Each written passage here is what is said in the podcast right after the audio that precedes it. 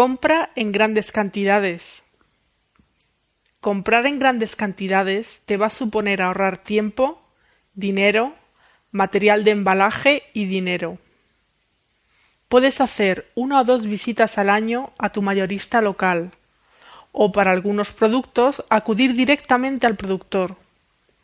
De esta manera te vas a ahorrar algunos intermediarios.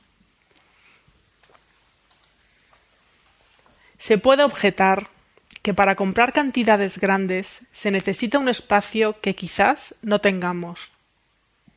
Pero ya hemos explicado cómo recuperar espacio reduciendo el desorden y librándonos de nuestros trastos. Además, nos centraremos en aquellos productos que consumimos más.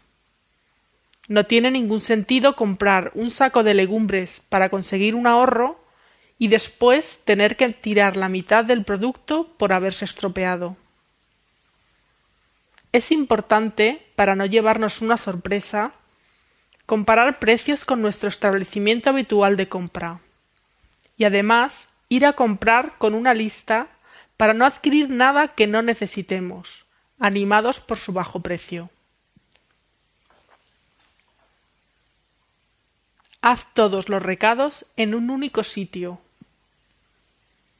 Podemos reducir el tiempo dedicado a la compra planificando los productos que vamos a comprar. También ahorraremos mucho tiempo si los establecimientos que hemos de visitar están cerca uno del otro. Hay personas que se arreglan muy bien haciendo sus compras en un centro comercial, siempre y cuando esto no signifique que, por tener mucha oferta, vamos a comprar aquello que no necesitamos. Otras familias prefieren comprar en el comercio de su barrio.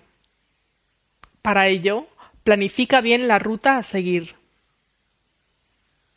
En casa hacemos una combinación de las dos formas de comprar. Habitualmente compramos en el comercio de barrio, sobre todo productos perecederos. Para ello no utilizamos el coche.